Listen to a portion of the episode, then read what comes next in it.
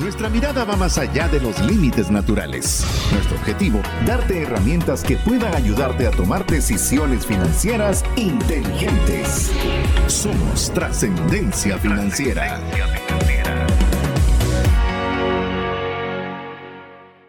Hola, te saluda César Tánchez y quiero darte la bienvenida a un programa más de trascendencia financiera, un espacio donde queremos honrar a Dios con el buen uso de los recursos que Él nos permite administrar, pero así también poder tener más que suficiente para poder compartir con nuestras familias para poder tener para las necesidades, pero también para los deseos que podamos nosotros proporcionarle a cada uno de los miembros de nuestras familias. Pero no termina ahí, sino tener los recursos más que suficientes para poder compartir también con una mano amiga. Te damos la bienvenida a este espacio si ya eres de las personas que tiene buen tiempo de estar escuchando el programa o bien si es la primera vez que estás sintonizando. Esperamos que sea un tiempo que valga la pena y que puedas agregar valor a tu vida a través de cualquiera de todos los consejos que vamos a compartir durante este espacio. Así también queremos animarte a que seas parte de la comunidad de trascendencia financiera enviándonos un mensaje al más 502 59 19 05 42. ¿Qué beneficios tienes de ser parte de nuestra comunidad en WhatsApp? Pues el primero es que vas a recibir directamente el link del audio para que lo puedas escuchar nuevamente con papel y lápiz y tomar tus propias notas, así también como tener la posibilidad de compartirlo fácilmente con tus familiares y amigos. Así que te animamos a escribirnos al más 502 59 19 05 42. Y en esta oportunidad no deseo presentarte solamente a mi amigo Mario López Salguero, porque en esta oportunidad voy a darle a él todo el espacio de tiempo para que pueda compartirnos algunos de los aprendizajes y aplicaciones a nuestra vida y finanzas personales del libro de Nir Eyal Indistraíble. Le dejo el tiempo a Mario para que comparta con ustedes estos importantes conocimientos. Considero que una de las principales pandemias que está afectando nuestras vidas no tiene nada que ver con un virus, sino más tiene que ver con la transformación digital. Eh, la mayoría de los diseñadores de los sistemas, de los apps, de los diferentes softwares, se han enfocado a tratar de captar nuestra atención. Esto se vuelve una lucha para poder captar la atención de todas las personas, pero al mismo tiempo nos están volviendo adictos a la distracción. Y eso nos está afectando nuestra productividad, nos afecta en nuestra forma de manejar el estrés, pero principalmente en nuestras prioridades. Una de las cosas que hemos visto en Gerente de los Sueños es luchar por nuestros sueños, pero en este libro realmente indistraíble del autor Nir Eyal, para que más o menos lo ubiquen, es N-I-R-E-Y-A-L, se enfoca a ver cómo nosotros podemos realmente evitar esas distracciones o por lo menos administrarlas para enfocarnos en lo que realmente es importante en nuestras vidas. esto puede ser desde nuestro cuidado personal a nivel de salud, de nuestra familia, de nuestras relaciones, inclusive de nuestro trabajo. Así que hoy vamos a poder ver eh, principalmente el modelo de lo que significa ser indistraíble, que tiene cuatro componentes. El primer componente que vamos a evaluar es cómo dominar los disparadores internos. Vamos a hablar qué significa un disparador. El segundo es hacer tiempo para la tracción. El tercero es rehackear disparadores externos. Ahí vamos a hablar de cómo poder rehackear o hackear, hablemos, el correo electrónico los grupos de WhatsApp, las reuniones de Zoom y de todas las formas virtuales. Y finalmente vamos a prevenir las distracciones con el modelo de pactos. Este es el primer episodio de dos que vamos a hablar de este libro. Realmente a mí me ayudó mucho para poder pues agendar lo que es importante para mí para que no otros agenden tiempo pues o mi tiempo y se secuestren mi enfoque. En el episodio siguiente vamos a hablar de cómo poder volver nuestra área de trabajo indistraíble. Y ahí van a utilizar varias estrategias. El segundo es cómo educar a nuestros niños para que sean indistraíbles en un momento donde nosotros estamos teniendo una, un cruce entre nuestra vida familiar, nuestra vida laboral, con nuestros niños, donde nosotros mismos podemos estar dándole distracciones a los niños cuando están en sus eh, diferentes clases. Y finalmente, en, el en la última parte del episodio 2, vamos a hablar de cómo lograr tener hasta una relación amorosa que no sea distraíble. Este es uno de los libros que personalmente me ha ayudado mucho, especialmente porque ahora, aunque si ustedes miraran mi agenda, está llena de cajas y de colores, la verdad es que esas cajas y colores lo que están haciendo es asignándole el tiempo a lo más importante de mi vida, como lo que es eh, la planificación del tiempo para poder cultivar relaciones. Una de las cosas que menciona el, el autor es que el antídoto para lo que es el es el pensamiento, para planificar, ya que si no planificamos, alguien más planifica nuestro tiempo.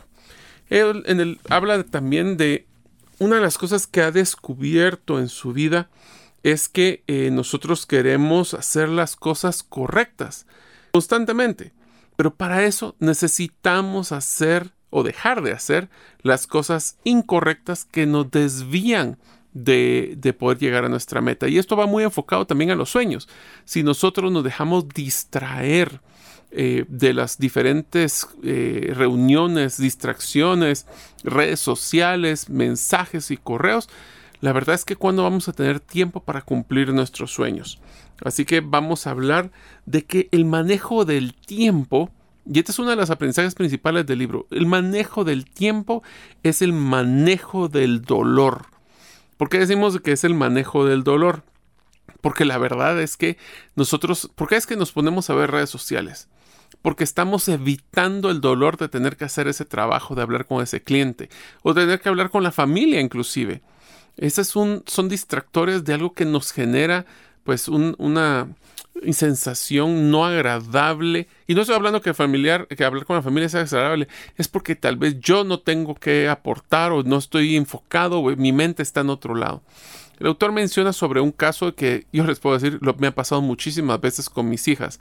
Y es que nosotros estamos eh, trabajando, estamos haciendo un juego con ellos, estamos jugando a pintar o estamos jugando eh, algún tipo de rompecabezas, pero nuestro cuerpo posiblemente esté en el juego, pero nuestra mente. Y eso lo que nos genera es un real eh, distanciamiento al punto que estamos distraídos pensando en ese correo que tengo que contestar, estamos distraídos con ese chat que quiero contestar o ese, ese meme que quería ver cuando debería estar enfocado en disfrutar esos momentos preciados que posiblemente no se van a volver a repetir. Es importante que tenemos que evitar las distracciones, pero más que evitarlas, tenemos que administrarlas. El problema es mucho más profundo que solo la tecnología. No estamos hablando de que quieren las empresas em, pues realmente distraernos. Lo que pasa es que los modelos de economía eh, digital se basan 100% en nuestra atención. Nos venden, ahora nosotros somos un producto que las empresas de tecnología venden. Por eso es que dicen que entre más audiencia, más les pagan a los, por ejemplo, influenciadores, porque tienen más ojos que pueden distraer para enfocarlos posiblemente a una marca. Así que tenemos que adaptar es, a trabajar esas cuatro, eh, pues esas cuatro partes del ser indistraíble. Antes de empezar a ver el modelo, hay un punto importante que se menciona en el libro que es cómo es que son opuestos los conceptos de tracción y distracción. Tracción viene del latín trajere, que significa jalar o atraer, versus una distracción es salir de la mente o, o sacarlo de la mente. ¿Esto qué quiere decir? Con todas estas tracciones que nosotros hablamos de tomar acción, eh, o nos mueve en lo que nosotros queremos en realidad. Y una distracción es lo que nos está distrayendo, separando de la mente de lo que es realmente importante. Por eso es que los, los eh, detonantes, o es lo que llamamos anteriormente los disparadores, son realmente internos o externos, son esas acciones que nos están llevando o a la atracción o a la distracción. Y nosotros lo que queremos es enfocarnos en lo que es la atracción. Como mencionamos en la introducción, las cuatro partes del modelo empiezan con La primera parte, como mencionamos, es dominar los disparadores internos. La segunda, hacer tiempo para la atracción. El tercero es rehackear los disparadores externos, ese es el que me voy a parar más. Y en el cuarto es prevenir las distracciones con pactos. Entonces, ¿qué tal si vamos a empezar con el, primer, el primero de estos eh, conceptos que es la dominancia o dominar los disparadores internos? Cuando hablamos de los disparadores internos tenemos que enfocarnos en el concepto de qué es lo que nos motiva. Y nosotros erróneamente pensamos que la motivación va amarrado a un tema de premios o de castigo. Nosotros pensamos que estamos constantemente buscando los premios, pero en la realidad es que nosotros estamos buscando fuertemente a no sentir el dolor de inclusive querer las cosas. De una forma muy sencilla, nosotros queremos evitar del malestar. Esto es importante porque cuando hablamos de los disparadores internos o nuestra forma interna de distraernos, tenemos que pensar realmente qué es lo que está, por qué nos estamos distrayendo. Y muchas veces esa distracción viene amarrada al concepto de que mm, es una escapatoria o evitar lo que, realmente queremos hacer. Voy a poner un ejemplo muy simple. Eh, cuando nosotros hablamos de la metodología de desayunar un sapo, que en algunos de los episodios anteriores lo hemos platicado. Esto significa que nosotros en la mañana lo primero que tenemos que hacer es una de las cosas más difíciles o de lo que menos nos gusta. En pocas palabras, lo que más nos genera malestar. ¿Por qué lo hacemos? Porque si no lo hacemos al principio del día, posiblemente vamos a encontrar miles de distracciones, como hacer un correo, como hacer esa llamada, como hacer cualquier cosa con tal de evitar tener que hacer eso que más nos afecta. Es por eso que tenemos que entrar a buscar las raíces de las distracciones. Tenemos que entender que la motivación es un deseo de, escapar a este malestar y todo lo que logre parar este malestar pues puede ser inclusive adictivo aunque no necesariamente lo vuelve irresistible. Entonces, estamos enfocados en evitar el eh, malestar y no buscar necesariamente el premio. Por eso es que el autor menciona de que el manejo del tiempo es el manejo del dolor. Es una causa de, todo el comportamiento humano que la distracción simple sea, simplemente sea una forma de nuestro cerebro para de manejar o de administrar el dolor. Esto, eh, pues si nosotros nos hace sentido, es la única forma que nosotros podemos manejar la distracción, que es aprendiendo a manejar ese molestar. Una parte del cerebro causa que nosotros estamos buscando evitar. Este es el famoso pelear o volar, que es el, cerebro, reptiliano, donde nosotros evitamos el tener ese malestar, es el riesgo o las cosas que no nos parecen atractivas. Para poder también entender por qué es que la satisfacción es temporal, vamos a hablar de los cuatro factores psicológicos que hacen que la satisfacción sea temporal. Por ejemplo, el primero, aburrimiento. Lo que es impresionante lo que las personas van a hacer para evitar estar aburridas. Y les voy a decir un ejemplo. Yo me acuerdo cuando nosotros éramos jóvenes que nos simplemente tocaba jugar con tierra o jugar afuera. No teníamos todos estos eh, estos motivadores, esos distractores, esas, esa permanente eh, influencia de contenido. Antes literalmente nos dábamos el permiso de poder aburrirnos. El segundo factor es el enfoque hacia lo negativo. Esto lo que nos dice es que nosotros estamos muy acostumbrados a que lo negativo nos recordemos que de lo positivo. Eso es por eso es que nosotros decimos que podemos hacer mil victorias, pero esa, la último fracaso es el que todas las gentes se recuerdan. El tercer factor es la meditación hacia lo negativo, que es nuestra tendencia de pensar y repensar y volver a pensar nuestras malas eh, experiencias. El poder eh, dar, es lo que nosotros decimos, darle 20 vueltas al problema. Nosotros pues siempre que pasa algo negativo pensamos todo lo que podríamos haber hecho mejor, si alguien más hubiera hecho algo diferente, si hubiera tenido diferentes oportunidades y darle vuelta y vuelta y vuelta a ese proceso. Y el último, al parecer, es el más cruel de todos. Este es el que llaman la adaptación hedónica.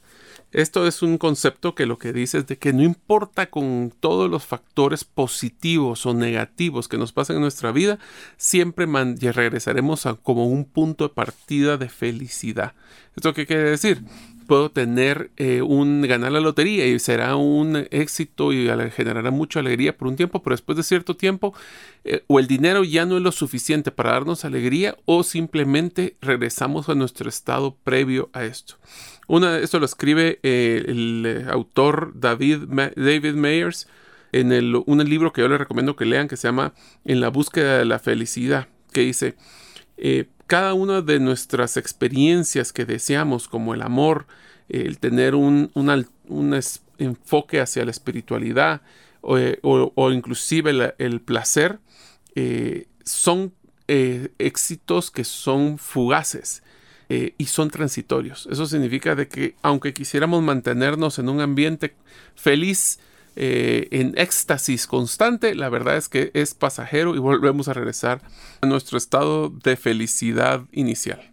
También tenemos que considerar que existe un concepto de tentación constante que queremos nosotros buscar la distracción.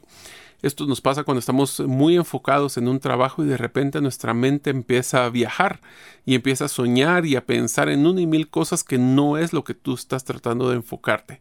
Eso es lo que va a generar es que tenemos que buscar la forma de desarmar esa tentación y se puede hacer realmente pensando o haciendo consciente del momento que estás haciendo una distracción y tu forma que te estás sintiendo para poder eh, pues tratar de cautivar o captar por qué es que me siento como me siento a la hora que me estoy distrayendo.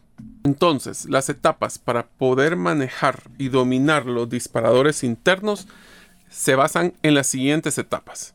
Número uno, sé consciente de la incomodidad que precede a la distracción y así te lograrás enfocar en el disparador interno. El segundo punto, escríbelo.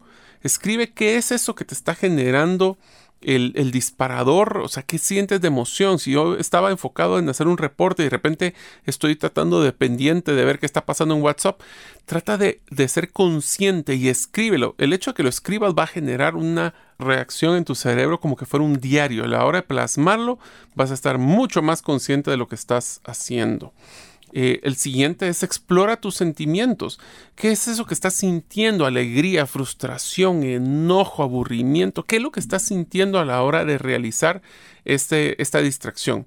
y también está muy conscientes del paso número 4 de los momentos transitorios entre actividades que son en estos momentos donde nosotros hacemos, la tentación es más fuerte para distraernos en otras cosas. Es por esto que vamos a aplicar una técnica que se llama la técnica de los 10 minutos.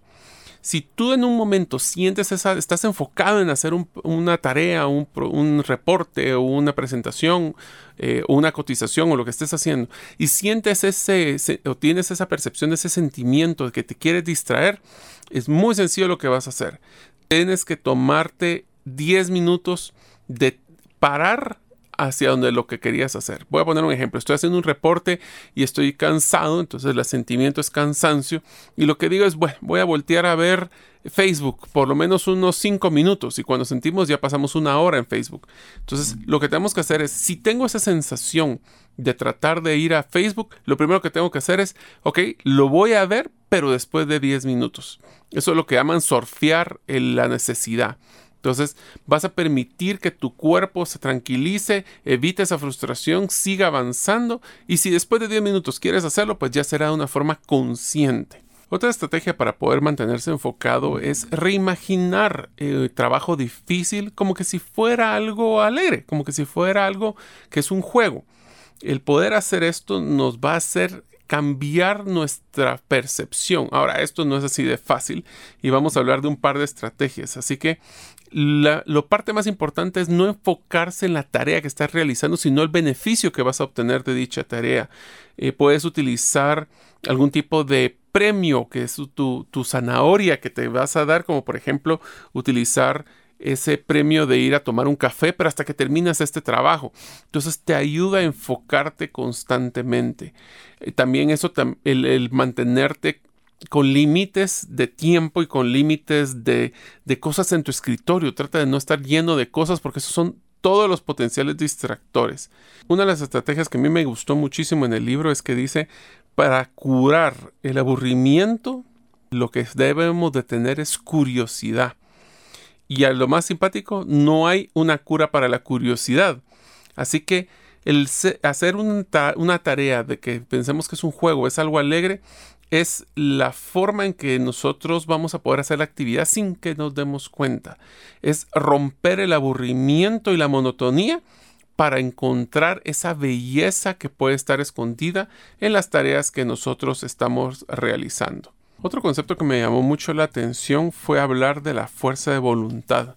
Esto lo manejan ellos como manejo del temperamento, pero yo creo que más el enfoque es eh, si nosotros creemos que tenemos una fuerza de voluntad limitada o finita, eso lo que nos va a generar es que no logramos avanzar en nuestras actividades, ya que creemos de que se está desgastando nuestra voluntad o nuestra fuerza de voluntad a través del tiempo y de los diferentes retos que hacemos durante el día.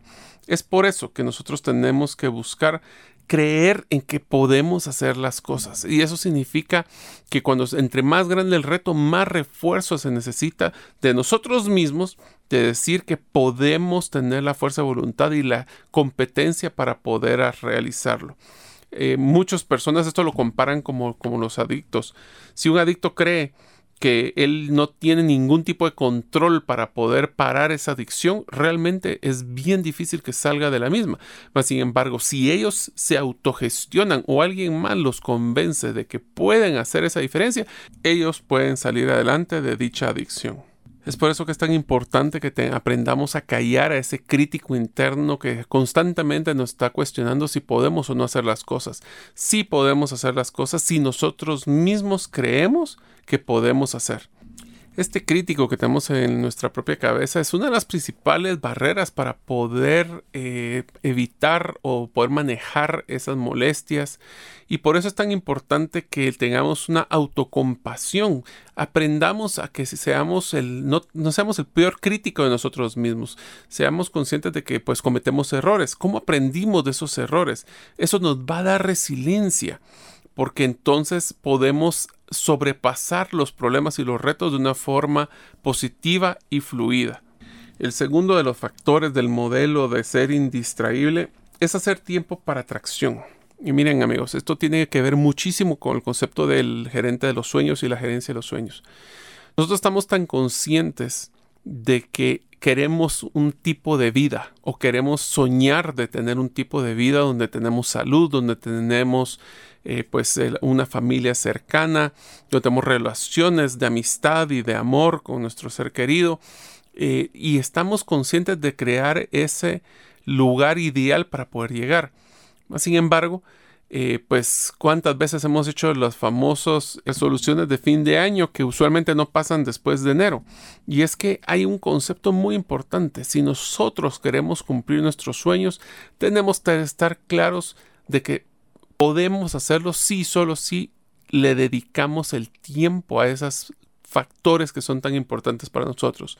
Una frase que dice el libro que me encanta dice, si yo comprendo cómo tú manejas tu tiempo, entonces puedo saber quién eres tú.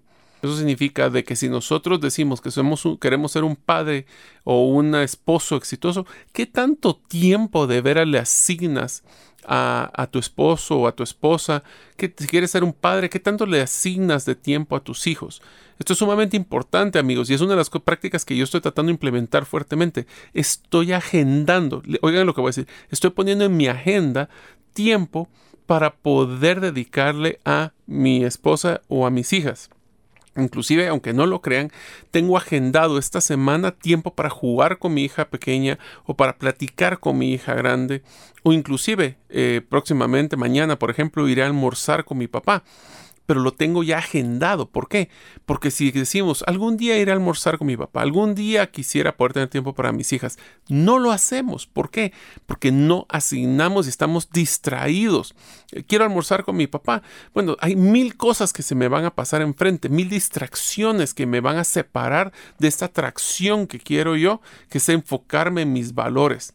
Entonces, antes de empezar a pensar qué es lo que quieres hacer y hacer un listado, un checklist de todo eso, lo primero que tienes que empezar es el por qué quieres hacerlo. Y eso tiene que ir amarrado a tus valores, a tus sueños. Y eso es lo que debe ser tu guía o tu estrella donde te va a guiar para poder enfocar tu tiempo y tus eh, actividades y tu energía. El problema es que nosotros mismos no hacemos tiempo para nuestros valores o para lo que es importante. Esto incluye varios eh, grupos. Hay un, un, esquema que dicen en el libro que es muy interesante, que es tres círculos. El círculo más interno es, soy yo. O sea, si yo no estoy bien, ni los otros dos círculos van a estar bien, que el segundo círculo es relaciones y el tercero tiene que ver con el trabajo. Esto es una versión muy simplista que el libro hace, pero ahí podemos meter amistades, podemos meter papás, podemos meter eh, compañeros, etc. Entonces, amigos, ¿ustedes están agendando tiempo para ustedes esta semana? Si no, esa es la primera tarea que tenemos que hacer. En su agenda, ya sea que lo manejen en impreso o si lo manejan en su celular, necesito que ustedes empiecen a asignar tiempo para ustedes. Porque si se están distrayendo de algo tan importante como su salud, como su dieta, como su energía, como su crecimiento. O sea, tienen que asignar tiempo. Y les digo porque por eso eh, ahora estoy eh, colocando este modelo de un libro al mes para que me obligue también a agendar tiempo para que yo pueda desarrollarme como persona y compartirlo con ustedes. Entonces, utilicen tiempo asignado para leer, para poder distraerse, para inclusive descansar. Porque si aunque no lo crean, no lo ponen, les apuesto que existirán muchísimas distracciones que los van a poder separar. Esto se llama el manejo de cajas.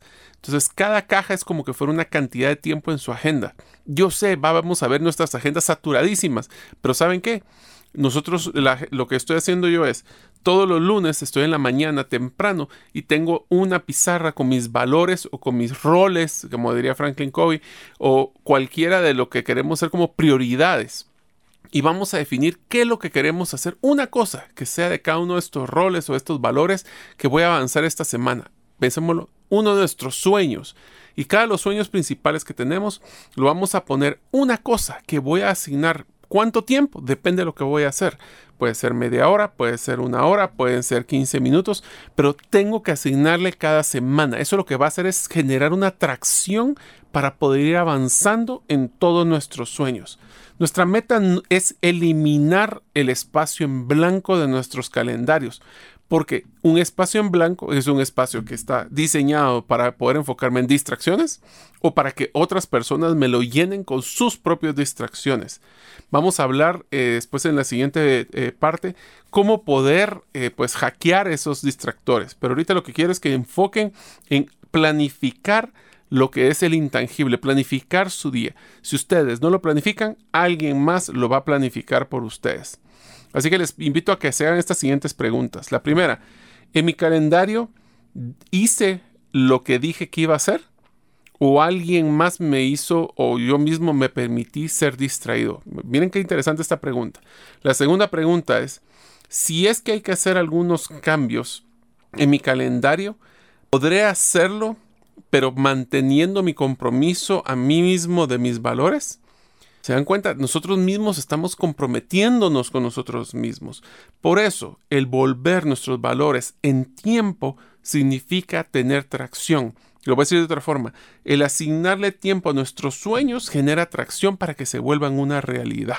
Entonces, nuestras recomendaciones finales en tu planificación es, ¿se recuerdan los tres círculos? Primero empiecen planificando tiempo para ustedes. Si ustedes no están bien, ni la relación ni el trabajo van a estar bien. Entonces, enfóquense a poder colocar tiempos para mí mismo. Eso significa temas como, por ejemplo, si quisiera yo poder hacer un descanso, si quisiera poder leer eh, o, o, escuchar un podcast como el que están escuchando. Pues de esto vamos a planificar el tema de las relaciones. Y aquí sí quisiera enfocarles en un tema que dice el libro que es muy importante, es no debemos de dejar que nuestras familias, nuestra pareja, nuestras eh, relaciones más íntimas, les dediquemos el tiempo que me sobra. Eso no es justo para ellos. Tenemos que hacerlo al revés, tenemos que hacerlo significativo. Tenemos que asignarle tiempo a cada una de estas relaciones con nuestra caja de tiempo para poder fortalecerlo. Y mi recomendación es que hagan una pequeña, aunque sea 15 minutos, donde pueden, o media hora, donde pueden estar con sus hijos, donde pueden estar con sus amigos. Y sí, yo sé, Parte de esto significa poder juntarse con sus amigos cuando ya podemos hacerlo cara a cara, sino en una forma virtual, para seguir eh, echándole agua a esa planta de la amistad que estamos deseando eh, que florezca. Una buena relación es la que nos mantiene a nosotros sanos. No solo ellos, nosotros sanos, porque necesitamos esa escapatoria, esas válvulas, y por eso es tan importante. Eh, no dejemos que nuestras relaciones simplemente se mueran por falta de tiempo finalmente pues ya podemos agendar el, eh, nuestro el que principalmente nos quita la mayor del tiempo de nuestra vida, que es la planificación de nuestro trabajo. Tenemos que estar enfocados también en tocar base con los diferentes eh, personas con las que queremos interactuar, nuestro jefe, nuestros subalternos. Tenemos que asignarle tiempo para poder tener pláticas formales e informales. Así podemos tener eh, esa congruencia que va a generar confianza. Eso es tan importante. Otro, otra de las recomendaciones que menciona el libro es sean congruentes y consistentes en si es el lunes a las 8, es el lunes a las 8. Les prometo, y ese es uno de los retos más grandes que yo he tenido como para cuando me toca manejar equipos, siempre va a existir una distracción para mantener tu reunión de los lunes de rendimiento de cuentas o los viernes de planificación. Siempre va a haber un cliente, siempre va a haber una emergencia.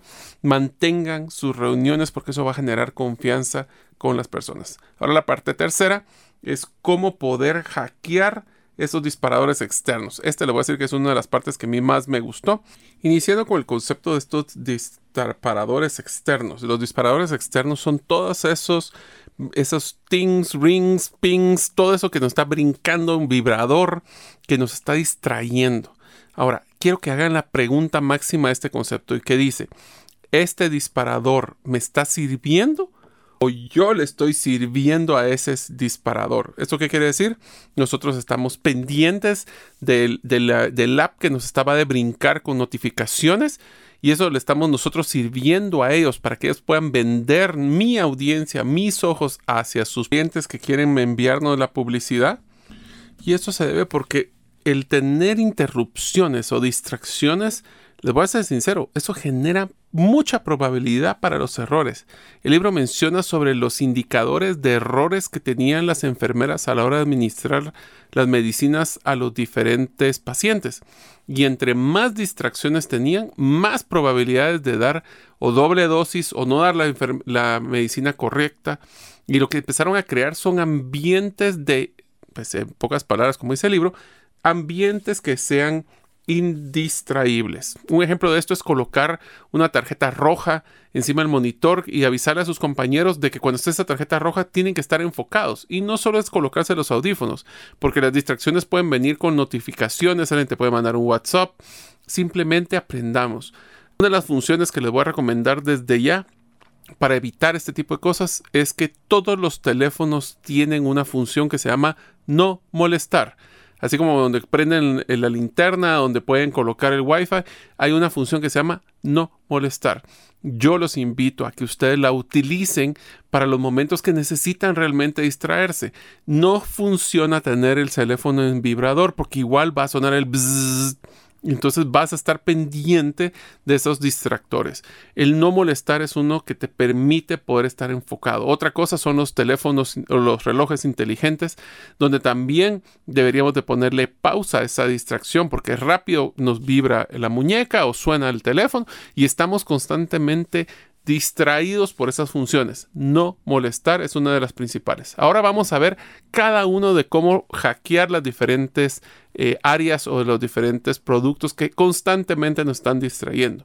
Y empecemos con el correo electrónico. Ustedes saben que una profesional recibe en promedio 100 mensajes al día en su correo electrónico. Y usualmente el tiempo promedio de cada leer o por lo menos tener una idea que dice el correo electrónico son dos minutos. Eso significa que son tres horas y media al día. Si ustedes cuantifican que son ocho horas menos la hora del almuerzo, son, eh, estamos hablando que la mitad de tu día se está dedicando solo al correo electrónico.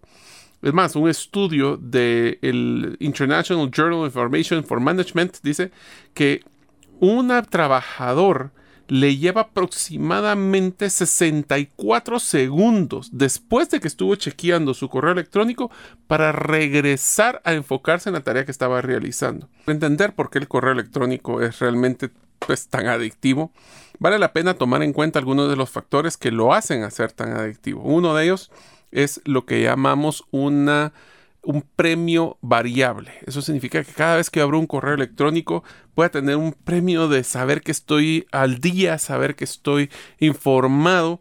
El segundo punto es que eh, nosotros tenemos una tendencia de reciprocidad. Si alguien me manda un correo, yo se lo quiero contestar de una forma rápida. Eh, y el tercero es que es una de las herramientas que más utilizamos. Más sin embargo, hay que tener mucho cuidado porque a veces estamos siendo copiados, por ejemplo, solo para cubrirse a otras personas. ¿Qué quiere decir esto? Si en algún momento a las personas les gusta copiar a todas las, las personas de la empresa, porque si en algún momento hay un problema, él puede decir, yo lo copié. Eso es un error grave porque estamos teniendo miles de correos electrónicos que no son válidos. Para que se den una idea, la fórmula para poder saber qué tanto nos está distrayendo el correo electrónico es muy sencillo. El es TNT, el tiempo total que yo le estoy dedicando a cada uno de los correos multiplicado por la cantidad de correos y eso nos da el total de tiempo que paso metido en el, en el correo electrónico. Entonces hay dos formas de poder bajar esto. Uno es bajar la cantidad de correos electrónicos que nosotros enviamos implica la cantidad de correos electrónicos que recibimos. Algunas de las recomendaciones es específicamente poner, sí, yo puedo decirles pongan dos horas al día o tres horas al día para chequear correos, pero yo sé que eso es una tentación muy fuerte. Lo que sí es que ustedes pueden controlar es que no manden correos inmediatamente.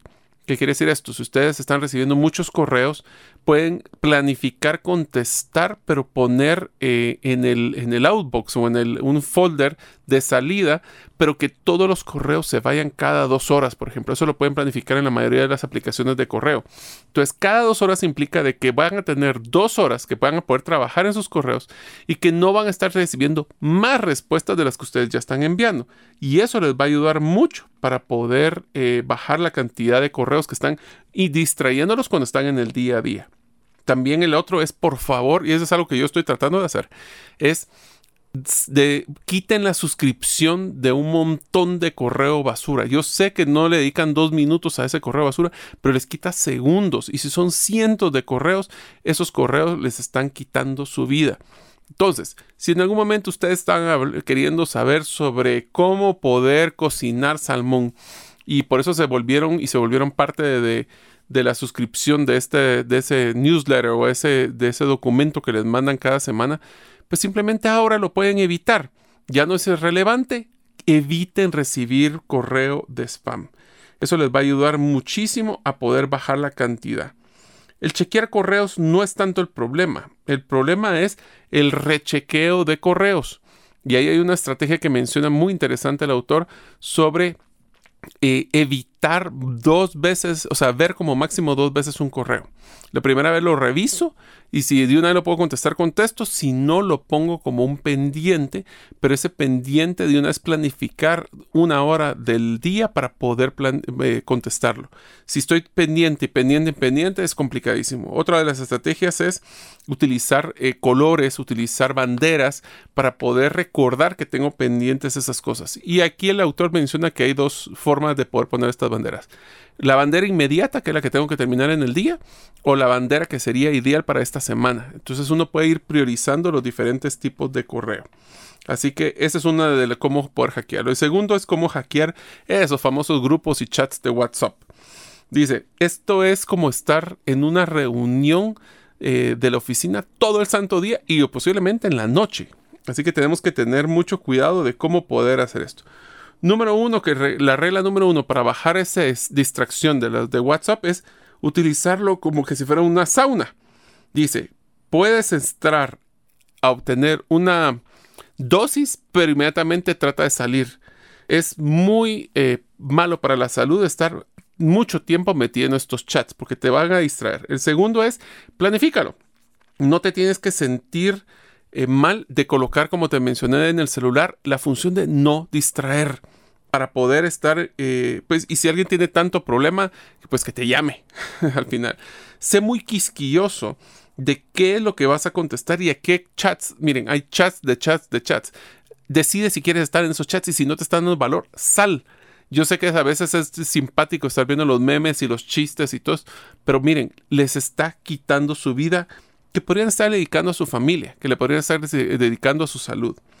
Sé muy selectivo para poder estar eh, qué vas a escribir y qué es lo que vas a tratar de mantener guardado por si en algún momento necesitas revisarlo. Pero eh, yo amigos, traten de evitar el tener un chat que va a servir para poder pimponear las ideas. No es, una, no es una lluvia de ideas, eso no se hace en un chat de WhatsApp. Así que si ustedes quieren solo hablar en recio, no lo hagan por el chat. Eso lo que va a hacer es que les va a quitar tiempo a ustedes y a sus compañeros. El siguiente es cómo poder hacer hackeado las famosas reuniones virtuales. Bueno, una de las cosas que primero tenemos que estar claros es que las reuniones tienen que cumplir dos grandes objetivos. El primero, que es el que tenemos que hacer, obligar a la persona que va a convocar una reunión a que tenga no solo la, agenda de los puntos que se van a discutir, sino que también qué problema hay que solucionar o qué decisión hay que tomar. Si no hay agenda, no hay reunión. Esto lo que vamos a hacer es hacer más difícil hacer las reuniones.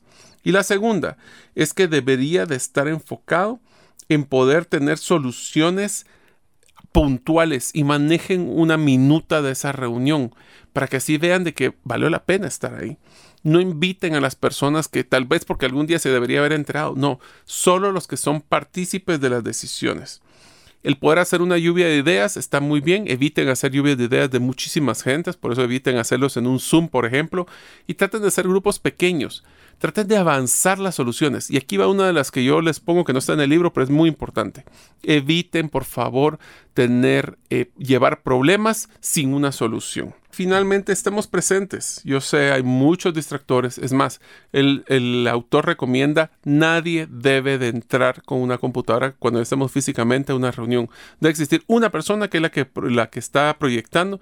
Sí que me gusta tomar notas en, la laptop. No. Esa es muy posibilidad, esa, ese es un foco de distracción y es mejor evitarlo. El otro, ¿cómo poder manejar y hackear tu teléfono? Pues muy sencillo. Primero, quita todas las apps que no te están sirviendo, que a veces te están brincando, que las noticias internacionales, todo lo que no te esté generando ayuda en tu app, aparte que tú ocupa espacio, quítalo, porque son, de nuevo, esos detonantes, esos disparadores que te van a quitar el tiempo. segundo, reordena tus apps y trata de mantener las aplicaciones en tu celular que no son tus redes sociales fuera de la primera o segunda página. Lo difícil chequear redes sociales. Eso te va a ayudar a que no estés con siempre tengo 18 notificaciones en Facebook, tengo 50 notificaciones en YouTube. Esa es una tentación de poder querer saber qué está pasando. Finalmente, tratemos de desactivar notificaciones. Si no tenemos que estar viendo las notificaciones porque no es algo críticamente urgente como las redes sociales, ustedes saben perfectamente de que los, las aplicaciones en todos los celulares se les puede apagar notificaciones. Se les puede apagar el sonido, se les puede eh, quitar el que esté eh, vibrando o que esté inclusive eh, con una lucecita. ¿Cómo hackear su computadora? Bueno, uno de los principales es no tengan 328 folders en su pantalla principal. Esto es, les va a dar una de distracciones porque en algún momento van a ver, ah, mira, ahí estaban las fotos, ahí tenía un video.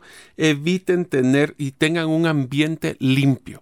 La recomendación es no tener ningún solo folder en la pantalla del fondo de su computadora. Esto les va a dar un tema de limpieza, pero más que eso les va a quitar muchos distractores. Les recomendamos poner algún tipo de fondo de pantalla eh, para poder em, tenerla limpia y que sean inclusive hasta frases motivacionales. Otra cosa es que ustedes pueden también desconectar las notificaciones y lo pueden hacer hasta por tiempo. En Windows, por ejemplo, lo se logra hacer de no tener notificaciones y hasta el no molestar. También existe en Windows y ese es otro. La última eh, sección del modelo de indistraíble es el prevenir las distracciones por medio de pactos. Esto lo que define es que se deben de hacer diferentes tipos de pactos con uno mismo para poder evitar las distracciones. Uno de los primeros modelos es lo que llaman los pactos de esfuerzo. Un ejemplo que me gusta de este es, por ejemplo, si nosotros quisiéramos evitar ver televisión en la noche, pues simplemente coloquemos el, el control remoto alejado del sillón donde usualmente nos sentamos. Eso significa que tenemos que hacer un esfuerzo adicional para poder buscar esa distracción que se llama televisión. Se van a dar cuenta que después de las primeras dos noches ya eso se vuelve molesto de tener que estarse levantando para utilizar el control y lo que va haciendo es reforzando un comportamiento positivo en vez de una distracción. El otro modelo es lo que llaman los pactos eh, monetarios que es básicamente asignar un motivador de dinero monetario ah, para poder evitar estas distracciones. Son más efectivos realmente cuando son factores externos o disparadores externos los que están afectándonos, porque tenemos una forma de controlar nuestra reacción a dichos disparadores externos. Y finalmente está el pacto de identidad. Esto lo que estamos haciendo es nosotros estamos enfocándonos a crear una identidad de que defina nuestros sueños y nuestras metas y nuestros valores. Y por ejemplo, nosotros definimos que soy una persona que eh, va a enfocarse a dormir más en las noches y por eso no mira televisión después de las 9 de la noche. Esa es una personalidad que yo voy a luchar por conseguir. Y por ende, si yo quisiera estar a las 10 de la noche escuchando la televisión, simplemente no va con ese pacto que he hecho de una identidad y es también una forma de autoestima. El éxito de estos pactos pues se basa también en poder compartirlos con otras personas y que nos apoyen para que se puedan ir cumpliendo. Y es mejor si lo podemos hacer es inclusive como rituales de familia donde todos nos vamos a ir a dormir a las 8, eh, se vuelven áreas de grupos de soporte. Así que espero de que estos primeros, la primera parte del libro indistraíble les haya gustado y en el episodio 2 estaremos viendo cómo poder crear esas áreas de trabajo y culturas organizacionales que son indistraíbles, cómo educar a nuestros niños para que sean indistraíbles y cómo lograr una relación amorosa que sea indistraíble. ¿Te gustaría aprender a invertir en criptomonedas y también a realizar una estrategia de inversión? Te animo a llevar los cursos que hemos desarrollado con este tema en herramientasprácticas.com.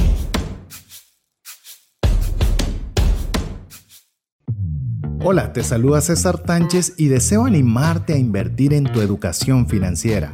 Te recomiendo adquirir el libro Más rápido y más lejos en sus finanzas, en el que obtendrás un mapa de 5 pasos para tener una vida abundante y feliz. Solicita el tuyo al 4236-0263 o si vives fuera de las fronteras de Guatemala, puedes adquirirlo en formato digital o físico por medio de Amazon. Decisiones financieras diligentes que honran a Dios y provean recursos para nuestras familias y prójimo. Hola amigos, hoy vamos a seguir con la segunda parte del libro Indistraíble. Y es uno de los libros que creo que me he gozado más compartiendo con ustedes porque hemos encontrado herramientas muy prácticas para poder evitar esas distracciones que nos quitan la productividad, nos desenfocan y hasta nos roban tiempo de lo que es importante. Si quieren saber ustedes sobre el modelo de cómo ser indistraíble y con unos hacks bien interesantes o unas recomendaciones para poder evitar ser distraídos por tu celular, por la computadora, por las redes sociales. Hoy vamos a hablar de varios temas, pero vamos a empezar con uno de los que a mí me apasiona, especialmente porque vengo de la industria de servicios y la parte de talento o recursos humanos es sumamente importante. Y vamos a hablar de cómo poder hacer nuestro, nuestra empresa o nuestro lugar de trabajo indistraíble. Y la primero es el tema que habla el autor es sobre cómo eh, las distracciones son una señal de un modelo disfuncional de cultura organizacional. Eh, hemos hablado de que eh, las personas cuando están en un ambiente pues no ideal buscan escapar y eso utilizan las distracciones para evitar ese tipo de situaciones. Yo no sé si a ustedes les ha pasado, pero ¿cuántos de ustedes tienen esa, eh, pues yo diría que eso, esa tentación y algunos hasta pueden entrar a, ser eh, pues mal educados en estar sacando computadoras o viendo celulares cuando estamos en una reunión que posiblemente muy importante y que tomamos tener que decisiones. Sí, yo sé, muchos, especialmente los jóvenes, creen que el tema de multitasking es importante, pero nosotros hemos encontrado en muchos estudios de que las personas hacen mejor su trabajo cuando están enfocados. no desenfocados. Y por eso es que es tan importante. Eh, vamos a hablar también que uno de los principales factores también que afecta para que estemos distraídos en un lugar de trabajo es todo lo que llaman ellos el desgaste laboral. Y el desgaste laboral es un factor que fue encontrado en algunos ambientes donde los eh, colaboradores tienen o se espera de ellos una gran expectativa, pero tienen la falta de habilidad para controlar sus, eh, sus resultados. Voy a poner un ejemplo de esto muy fácil. Cuando me tocaba ver modelos de compensación ejecutiva, uno de los principales errores que encontraba era utilizar variables dentro de la compensación variable que no eran directamente relacionadas al desempeño de la persona. Lo que pasa es que, existe un balance. Por ejemplo, si estamos hablando en ventas, eh, ¿será que nosotros nuestro enfoque debería ser 100% solo en la venta? ¿Debería ser solo sobre la utilidad que genera dicha venta? O debería ser también el resultado de los, eh, pues básicamente del equipo, si el equipo llegó a ventas. Porque queremos que se promueva el trabajo en equipo, más sin embargo, pues cómo balanceamos ese concepto. Y eso es una de las cosas que me he encontrado de muchos errores en modelos de compensación, donde las personas no existe esa correlación entre lo que es, si hago un mejor trabajo, logro mejores resultados, mejora mi compensación. Si se pierde en un ecosistema de variables, entonces no existe esa correlación. Y ese pues falta de balance entre el esfuerzo y la recompensa es lo que muchas personas ven de frustrarse, inclusive de desconectarse de la cultura organizacional porque dicen, bueno, pues entonces como las personas que tal vez hacen menos trabajo ganan igual que yo porque tienen el resultado general, entonces voy a buscar posiblemente un mínimo, eh, pues un mínimo, un mínimo esfuerzo. Sin embargo, eh, mucho se basa en esa falta de control que podemos tener. Entonces, ¿qué sucede? Pues buscamos la tecnología para poder eh, pues distanciarnos de, esa, de ese sentimiento de falta de control. Y por eso es que la tecnología hoy por hoy no es realmente el principal causa de la distracción en el trabajo. Ah, no, el problema es mucho más profundo. Es un tema de cultura. Una de las cosas que mencionaban también es cómo la tecnología eh, produce un círculo vicioso de respuesta. Empezando con que, bueno, por ejemplo, las personas creen que una, en una cultura exitosa deberían estar siempre conectados. No necesariamente va a ser la solución, ahorita lo vamos a ver. Reducir el tiempo de lo que uno controla o cómo recontrola su tiempo, pues le quita el control para poder tomar decisiones. Después el tercer paso es para poder, eh, pues, crecer dentro de la organización, ¿será que de veras tenemos que estar siempre disponibles? O si la expectativa es que tienes que estar conectado siempre para poder solventar cualquier duda a cualquier hora. Recuerdo muy bien que uno de mis jefes tenía la costumbre de, tener, de mandarnos los correos el domingo a las 6 de la tarde. Esto era muy simpático porque ya todos sabíamos de que nosotros eh, manejábamos nuestra agenda el fin de semana para poder estar pendientes y trabajar. Teníamos un horario de trabajar domingo de 6 a 8 de la noche, solo porque sabíamos que íbamos a tener que contestar los correos electrónicos de este jefe. Así que una cultura que siempre está tratando de ser conectada es una cultura que va a buscar la distracción.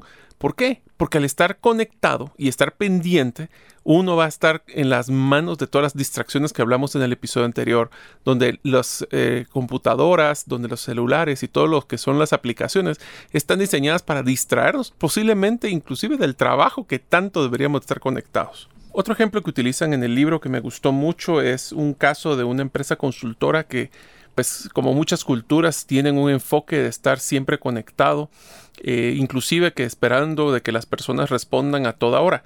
Y utilizaron cuando se dieron cuenta de que tenían eh, pues una productividad baja, porque la verdad, pues obviamente tenían mucho tiempo de las personas, pero cada hora, si miramos la productividad era complicada, empezaron a practicar una, pues una estrategia bien simpática que dice, vamos a tratar de hacer una noche a la semana, entre semana, no obviamente el fin de semana, sino que entre semana, donde a partir de cierta hora, hablemos de las 7 de la noche, va a estar totalmente desconectada pues el grupo o la empresa.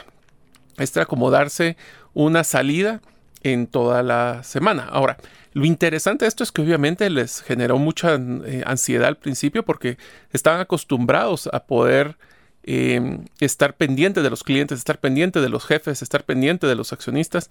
Pero una de las cosas que les salió bien interesante fue que a la hora de implementarlo hicieron una rueda eh, un, focus group con todos los colaboradores de esa área para ver cómo lo implementar. Y esto lo que hizo fue generar una conversación abierta.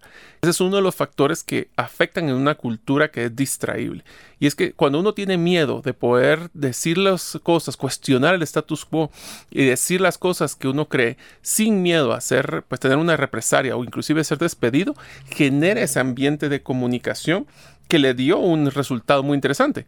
Cuando estaban conectados, estaban muy enfocados. Cuando no lo estaban, estaban muy enfocados en otra parte de su vida, en vez de estar contaminando una parte con la otra, como lo que es el negocio o los trabajos con la vida personal. Muchas empresas pues confunden constantemente la enfermedad de una cultura negativa o mala con síntomas como el sobreuso de la tecnología eh, inclusive con la rotación de personal. Otro ejemplo que les quisiera poner es em, cuando yo empecé a trabajar en una de las multinacionales donde estuve, era impresionante. Yo recibía 300, 400 correos al día. Y muchos de esos correos también eran por una mala cultura organizacional. ¿Qué quiere decir esto? Muchas personas mandaban correos copiando a todas las personas, yo en este caso de recursos humanos, copiando a todas las personas solo para cubrirse, para que si algún día algo saliera mal, podían eh, escapar diciendo le copié a todo el mundo, así que nadie puede decir que no estaba enterado. El problema ahí es de que nosotros realmente se volvía una carga, estamos hablando y lo vimos en el episodio anterior, una carga laboral fuertísima solo ver los correos. Es por eso que utilicé una estrategia, pues se las dejo ahí ustedes si miran si la quieren utilizar o no, donde lo que hice fue decirle a mi equipo, ok, miren, lo que tienen que hacer ustedes es, solo me pueden mandar un correo si necesitan una decisión, una recomendación o una discusión corta de algún tema. Si ustedes no me lo mandan, les voy a empezar a cobrar uno, que un dólar, un quetzal, una lempira, no importa. Y eh, si lo vamos a empezar a implementar a partir de las próximas dos semanas, yo les voy a retroalimentación de cuáles son los correos que deberían de mandar o cuál no. Para la historia corta es de que para la fiesta de Navidad de recursos humanos tenía suficiente dinero para comprarles muchos regalos. Así que me funcionó. Obviamente bajó de 400 correos diarios a 80.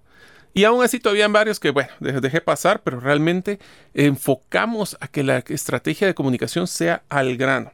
Eso tiene que ver mucho también con esa seguridad psicológica que uno genera con sus colaboradores, donde se sienten pues a gusto de estar trabajando eh, es, pues, es una creencia, esta psicología, esta seguridad psicológica en un trabajo, donde las personas se sienten tranquilas, que pueden dar a conocer sus ideas, pueden cuestionar, pueden hacer preguntas, hasta pueden cometer errores. Y les hago mención de otros de los episodios anteriores del podcast, es para poder innovar tenemos que poder cometer errores en un ambiente seguro para aprender.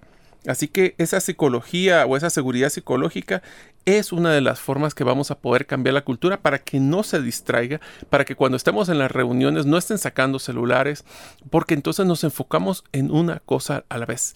Yo sé, multitasking, todo el mundo lo quiere hacer, pero nos damos cuenta de que el que mucho hace, poco, poco aprieta. Entonces, también saber que en las personas que su voz es escuchada. Eh, voy a utilizar un tema muy importante y esto sí se lo recomiendo que tengan mucho cuidado porque esa es una de las distracciones que me parecía interesante anualmente, era cuando hacíamos el estudio clima organizacional.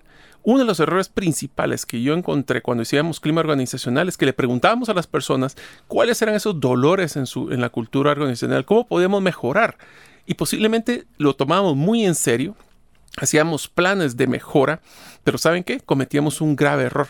Y es que no les dábamos retroalimentación de los cambios que había generado el poder haber hablado en este tipo de climas. ¿Qué es lo que pasaba? Si no damos retroalimentación y no sentimos que la persona, de nuevo, regresando a un tema de control, eh, al hablar tiene una consecuencia, simplemente la segunda vez que dejáramos el clima, no iban a contestar de una forma tan sincera porque sabían que no había una consecuencia. Así que la base para tener una cultura organizacional y por ende un lugar de trabajo indistraíble es la comunicación.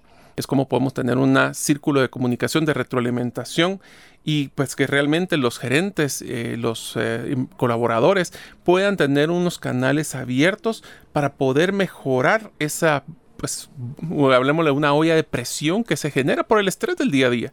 Así que tenemos que estar claros que nosotros mismos somos los que creamos esos distractores al estar tratando que siempre estén conectados todos los colaboradores. Les ponemos distractores constantemente, teniendo reuniones posiblemente eh, muy esporádicas cuando realmente veamos quiénes son las personas que deben de participar y enfoquémonos a que las personas tengan tiempo disponibles para crear, cometer errores y posiblemente innovar. Ahora hablemos en la segunda parte de cómo educar niños que sean indistraíbles. Una de las primeras cosas que tenemos que hacer es evitar las excusas convenientes. Por ejemplo, una de las cosas que nosotros constantemente y creo que en todos los lugares del mundo encontramos son familias que llegan a los restaurantes y con tal que los niños estén quietos y de una forma pues controlada, les dan iPads, les dan los celulares para que estén constantemente jugando. Ahora, eso se está eh, pasando también hasta las casas, cuando ahora en nuestros eh, almuerzos o cenas donde estamos en familia, posiblemente los fines de semana, los niños están con el celular constantemente. Lo más fácil que hacemos nosotros es pues restringir la tecnología en la mesa, pero eso solo estamos entrando a lo que son los síntomas de la enfermedad, pero no a la causa. La causa es por qué los niños están teniendo esos comportamientos, especialmente los jóvenes, buscan una salida para estos malestares preguntarse cuál es el malestar que están ellos alejándose, como tener que hablar de sus conversaciones, de qué le está pasando en su vida con los papás. Ahora, cuando hablábamos al principio de este pedazo donde estábamos diciendo que las excusas son convenientes, es porque les voy a poner un ejemplo. Nosotros estamos muy acostumbrados a decir de que los niños después de tomar azúcar se vuelven eh, eléctricos, se vuelven muy energéticos. La verdad es que según el libro estamos hablando que existen muchos eh, estudios que comprueban que no necesariamente hay una correlación entre el azúcar o la cantidad de azúcar consumida con que los niños sean hiperactivos. Lo que pasa es que si un niño se pone interactivo, sí existe una forma o una excusa fácil de poder decir, ah, es que, por ejemplo, él es muy distraído o es, una, es un niño de que es muy energético. Ahora, el caso más eh, enfocado a la distracción es que es muy distraído por la tecnología, no se puede concentrar. Esas son excusas muy fáciles. Entonces tenemos que buscar realmente, acuérdense que el tema de distracción es un manejo de dolores o de, malestares. Por eso, cuando en, ahorita queremos encontramos un comportamiento en que los niños no queremos que continúe, es más importante dejar todos esos mitos por aparte y entrar a hablar con ellos sobre cuáles son esos, esos malestares que están teniendo para poder, de nuevo regresamos al tema de comunicación como hablamos con las empresas, para poder enfocarse en solucionarlos y que entonces se disfrute el tiempo. Uno de los casos que puedo poner de ejemplo es cuando estamos jugando con los niños, yo a mí me ha pasado varias veces que estamos jugando eh, por ejemplo, que es uno de los juegos que me gusta con mi familia, y estoy constantemente con la tentación del celular para ver cuál fue el último mensaje, el último posteo, eh, qué noticias me estoy perdiendo. Y eso lo que está diciéndole a, a nuestros hijos es que es más importante el teléfono. Y eso genera una química, de nuevo, que genera un malestar en ellos y que si los papás utilizan el celular, ¿por qué yo no lo podría utilizar? Así que nosotros mismos damos el mal ejemplo de esos comportamientos. En el libro, eh, dos investigadores de apellido Ryan y Desi proponen que para que una psicología de un niño se desarrolle correctamente o de un, cualquier humano, tiene que tener tres cosas. Número uno, autonomía, competencia y conexión. Ahora, ¿Qué es lo que pasa? Si esto es como nutrientes, si no tenemos uno de los tres, pues nuestro cuerpo, así como nuestra psicología, nuestra mente, puede estar malnutrida. Y eso es lo que pasa muchas veces con los niños. Entonces nosotros tenemos que darle, y vamos a dar una de las recomendaciones de cómo poder eh, educar niños que sean eh, indistraíbles. Lo número uno es que cuando hablábamos de autonomía, nosotros eh, estamos muy acostumbrados a tratar de darles su calendario a los niños que sean pues súper enfocados, eh, con las tareas que tienen y las agendas que tienen en la escuela. Mas, sin embargo, cuando ellos, regresando al tema de control de su tiempo, cuando ellos tienen la decisión de cómo poder manejar su tiempo. Y ahí es donde entra la primera recomendación, es que los niños necesitan esa autonomía para poder tomar decisiones. Entonces sí, si nosotros le decimos a un niño, mira, ¿cuánto tiempo quieres ver al día eh, televisión o jugar con tu eh, celular? Eh, o con videojuegos, posiblemente les va a decir todo el día. Pero se va cuenta que cuando le hablamos sinceramente, si les realmente crees que todo el día vas a poder estar jugando y vas a perderte de todas las otras cosas como poder estar con tu familia, comer, eh, hacer muchas otras cosas, entonces los niños van entrando a un enfoque, pero entonces ya empieza a jugar uno con lo del manejo de la estrategia que vimos en el episodio anterior de las cajas de los horarios. Entonces decir, bueno, ¿en qué horario te gustaría o más te gustaría poder ver televisión? A media tarde Perfecto. ¿Y en qué momento te gustaría hacer los deberes del, colegio? A tal tiempo. Entonces, ellos son los que toman la decisión. Ellos tienen la autonomía para escoger cómo poder eh, colocar su tiempo y eso les va a dar enfoque porque fueron ellos los que decidieron más que nosotros dándoles todas las, eh, pues, las estructuras que nosotros queremos y porque ellos entonces es la estructura de papi o mami y no la estructura que yo fui la que diseñé con papi o con mami. Esto lo podemos ver reflejado fuertemente con la falta de autonomía, con la búsqueda o el escape de ese malestar de no tener control. Si un niño se siente que todo su día está controlado, va a buscar escapar a la tecnología donde ellos sí pueden controlar, ser parte de una comunidad, donde pueden interactuar con sus amigos, jugar, eh, poder platicar.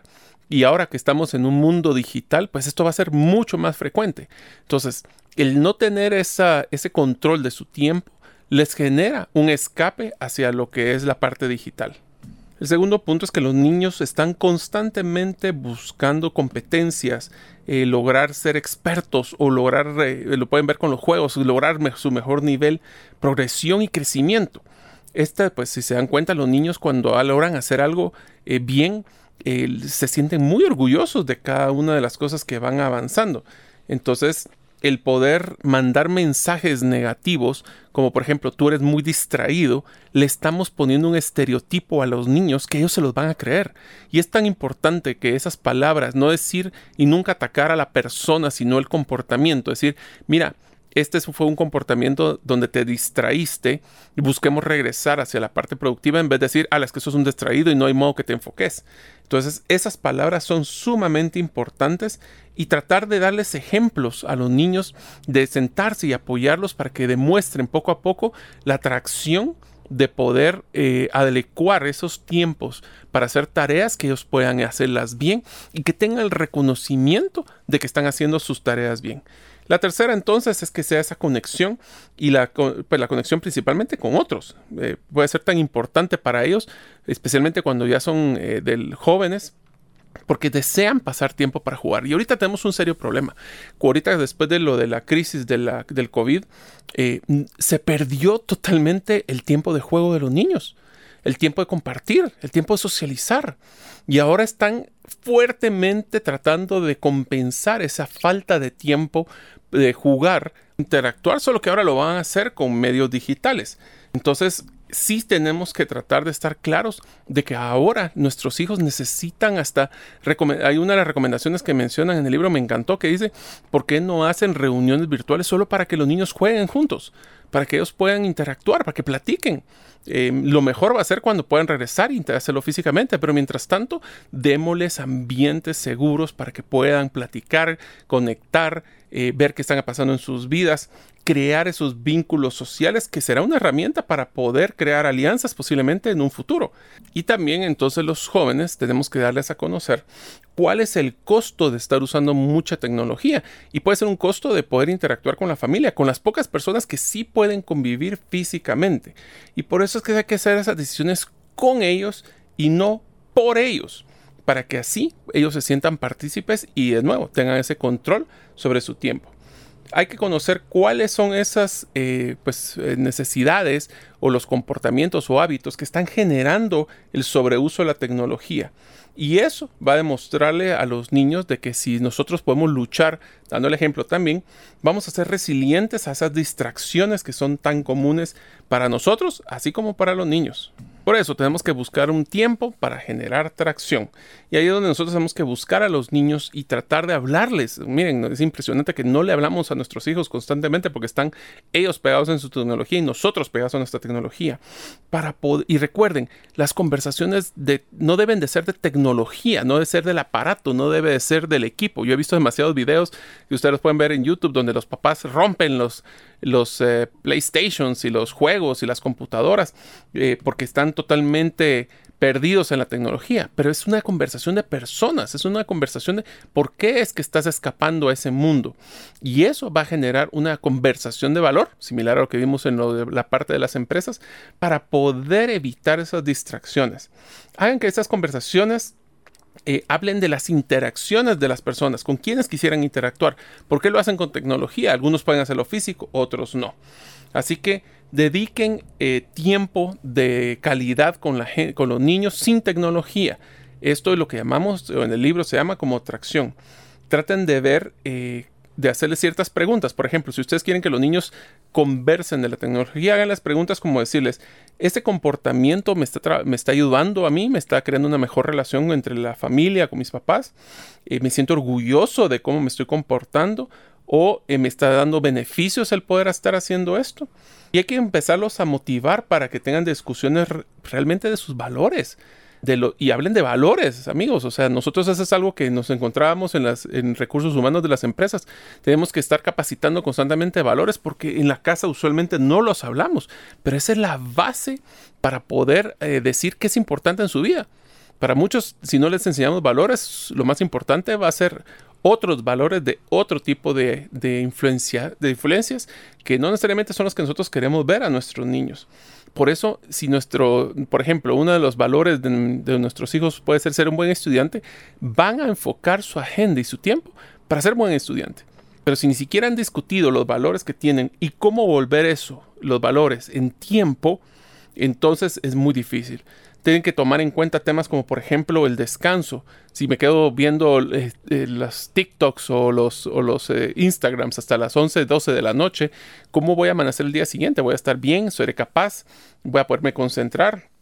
Temas de higiene, temas de ejercicio, temas de comida. Todas esas cosas son las que deberíamos de estar hablando. ¿Qué, ¿Cómo te quisieras ver? ¿Cómo quisieras estar? ¿Quieres estar contento? ¿Cómo es? ¿Qué significa estar contento? Y pues ayudarlos a que sea ese esa, eh, control de su tiempo para que ellos se sientan partícipes del proceso. Hablamos un plan, eh, no dejemos a que sean solo unas decisiones impulsivas de los niños, sino que enfoquémoslos a que no busquen necesariamente, pero el error, como les he repetido, es no pelear y decir guarda el celular, eh, no estás poniendo atención, sino que entender por qué te fuiste al celular, qué tanto estás viendo, qué te gustaría, por qué no quieres estar presente con nosotros y hagan la discusión pues, de personas, no necesariamente de tecnologías. Recuerden, coercionar a los niños es solo una reparación temporal de algo que va a ser inevitable, que es esa distracción. Eh, algunas recomendaciones que hace el autor también que me gustaron mucho es, bueno, pues dediquémosles, si es importante para nosotros el tiempo con familia, dediquémosles el tiempo para hacer cosas alegres. Por ejemplo, cocinar juntos para poder eh, hacer las noches de los, viernes de tacos o los de pizza, y si hacen ustedes la propia pizza, pongámosle las actividades les van a dar una mayor satisfacción y alegría a los niños para que no se distraigan con la propia tecnología. Tenemos que estar preparados para hacer esa agenda familiar, ya que necesitamos involucrar a nuestros niños en nuestras rutinas y eso sí, si nosotros decimos que los viernes es día de tacos a las 8 de la noche, porque así está en la agenda, debemos de cumplir nuestras promesas, porque si no, nosotros mismos somos los que estamos enseñándole a nuestros hijos que las distracciones a veces son más importantes que la relación familiar. Finalmente tenemos que estar claros con los niños de que tenemos que pues ayudarlos con todos estos detonantes externos que les están generando distracciones. Por ejemplo, no darle niños tecnología que no están listos para poder manejar. Darles un, teléfono inteligente a un niño de, de 10 años que tal vez no está capacitado, no conoce las funciones y que lo único que va a hacer es lo que los amigos hacen, es bien difícil. Es más, una de las cosas que menciona fue un estudio en Estados Unidos que dice que el 95% de los jóvenes en este estudio tienen acceso a un teléfono inteligente. Simpáticamente, 72% de los papás de esos niños dicen de que la tecnología es un distractor. Obviamente si tienen acceso a la tecnología, pues tendrán ese tipo de distracciones. Eh, recuerden, cuando un hijo llega y dice es que necesito, esa palabra me da risa, pero necesito un celular, necesito más internet, necesito más ancho de banda. Realmente que el necesito no es necesariamente una solución o, realmente una necesidad real, hablemoslo así, eh, para poder y tener paciencia. Yo les recomendaría que hagan que los niños se los ganen. Eh, no solo dárselo por dárselo, porque entonces los niños no lo van a apreciar. Sí, yo, sabemos de que la tecnología les va a abrir la puerta para muchas cosas, pero también cosas pueden ser buenas o pueden ser malas, dependiendo de qué es lo que nosotros les damos acceso. Mientras los niños van creciendo, tenemos que darles las herramientas también para, como hablamos anteriormente, de quitar los distractores externos. Enseñémosles la función de no molestar. Enseñémosles a quitar las notificaciones. Enseñémosles a cómo quitar esos detonantes de distracción externos. Que, pues, hablemos de que son los que están diseñando los apps y todos los softwares.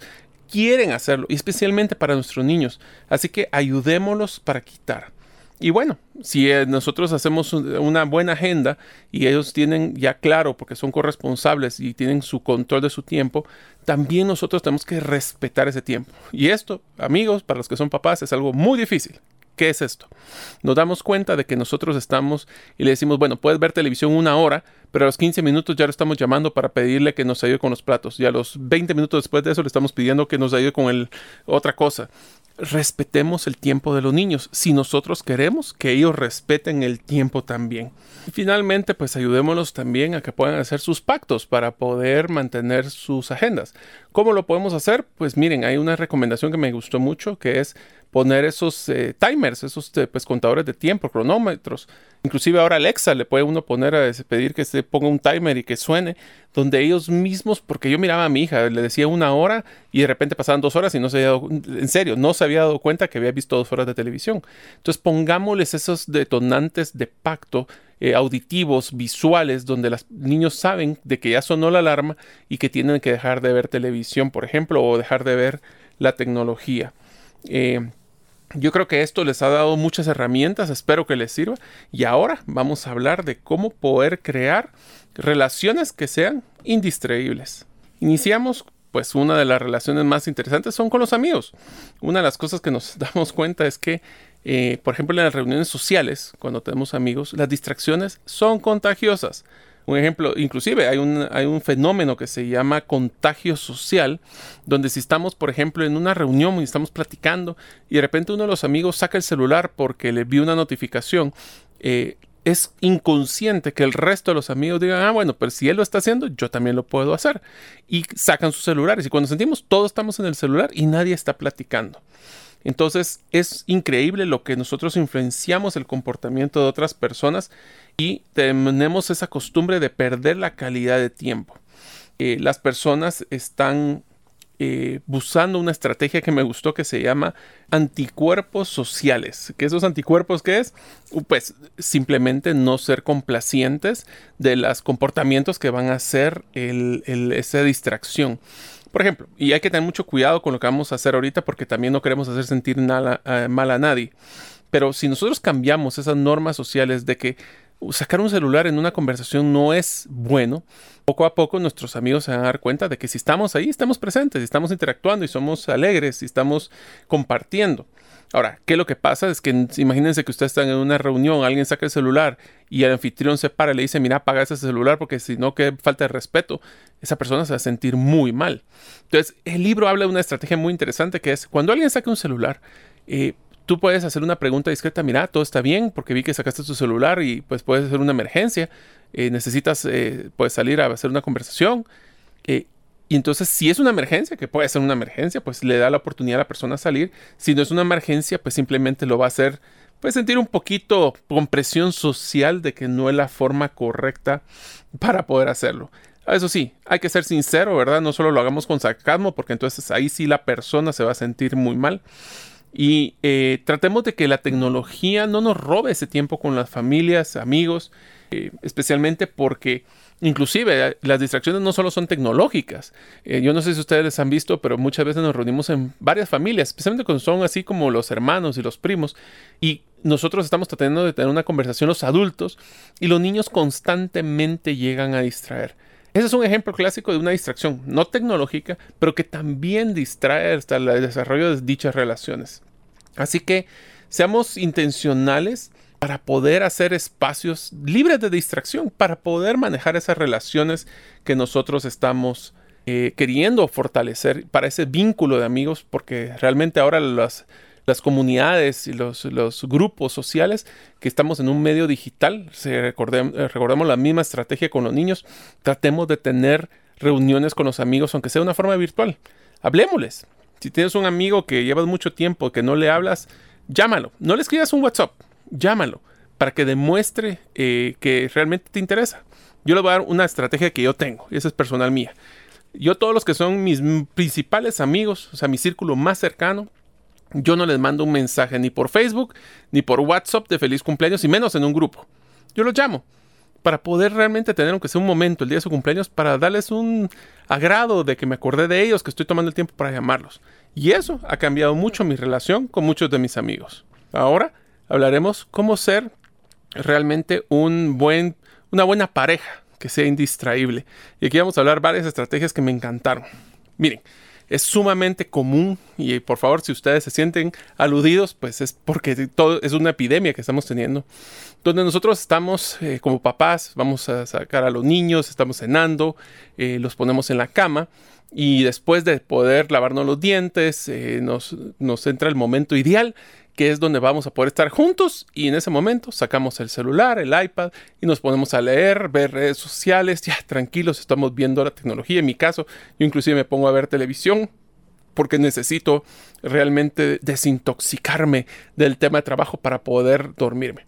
Bueno amigos, pues les cuento de que entonces, imagínense, la intimidad con la pareja estamos siendo distraídos por la tecnología.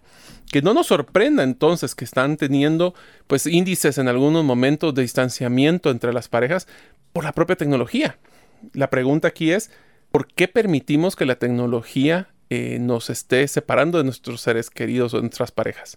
Algunas técnicas que utilizan en el libro me encantaron es, por ejemplo, en el muchos de los de las ferreterías eh, venden eh, tiempo, eh, son timers se llama, que son las, esas máquinas eh, que uno conecta en, las, en los enchufes y que después de cierta hora pueden cortar la energía eléctrica. ¿Qué pasa si ustedes hacen eso con su router de internet y saben que a partir de las 10 de la noche ya no lo pueden eh, pues utilizar?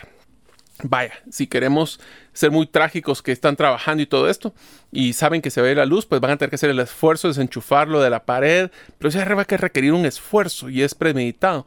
Entonces, pondemos un horario para poder platicar con nuestra pareja. Y ese es un, es un ejemplo. Otro es tener días de no tecnología, horarios. Decir, bueno, los celulares eh, se dejan guardados. Un error, y ese sí es un error garrafal que yo sí he tratado de evitar, es que yo nunca tengo un cargador en mi mesa de noche. Siempre los cargadores de los celulares o están en mi oficina o están en algún lugar que no esté cerca porque es impresionante de que si uno está con el cargador del celular, va a estar viendo el celular constantemente. Así que tratemos de quitar esas, esas distracciones, ya que van a generar un desgaste en nuestras relaciones. Y el costo de poder conectarnos con, nuestra, con cualquier persona en el mundo no va a compensar que no estemos presentes para nuestros seres más queridos. Así que ser indistraíble significa luchar y eso significa constantemente. Eso no, no crean que es fácil. Estamos constantemente bombardeados. Sabemos que ese ping, ese, esa vibración, esa luz constantemente nos va a estar tentando para poder ir a verlo. Pero dediquémosle tiempo a lo que más nos interesa, ¿no? Los valores que hemos platicado. Tenemos que enfocarnos y no, se, no tengan miedo si fracasan. Tratemos de levantarnos y seguir luchando, porque realmente saben que las eh, relaciones, eh, así como las parejas, y nuestros valores valen la pena. Espero que les haya gustado este episodio de... Eh, hemos hecho un resumen del libro Indistraíble y espero que realmente le hayan sacado mucha fuerza, mucha fortaleza, eh, muchas estrategias para que busquen ser indistraíbles, enfocarse y tomar control de su futuro. ¡Wow! Yo he aprendido mucho.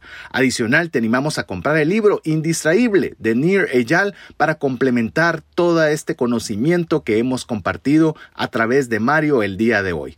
Así que hemos llegado al final del programa. Queremos agradecerte el favor de tu audiencia, esperando que seas parte de nuestra comunidad, escribiéndonos al más 502 59 19 05 42 y a la vez acompañándonos en el próximo programa que si Dios lo permite será la próxima semana. Mientras eso sucede, que Dios te bendiga.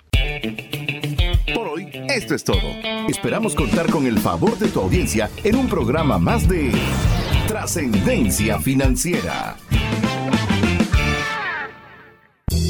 Esta es una producción de iRadios Guatemala Centroamérica.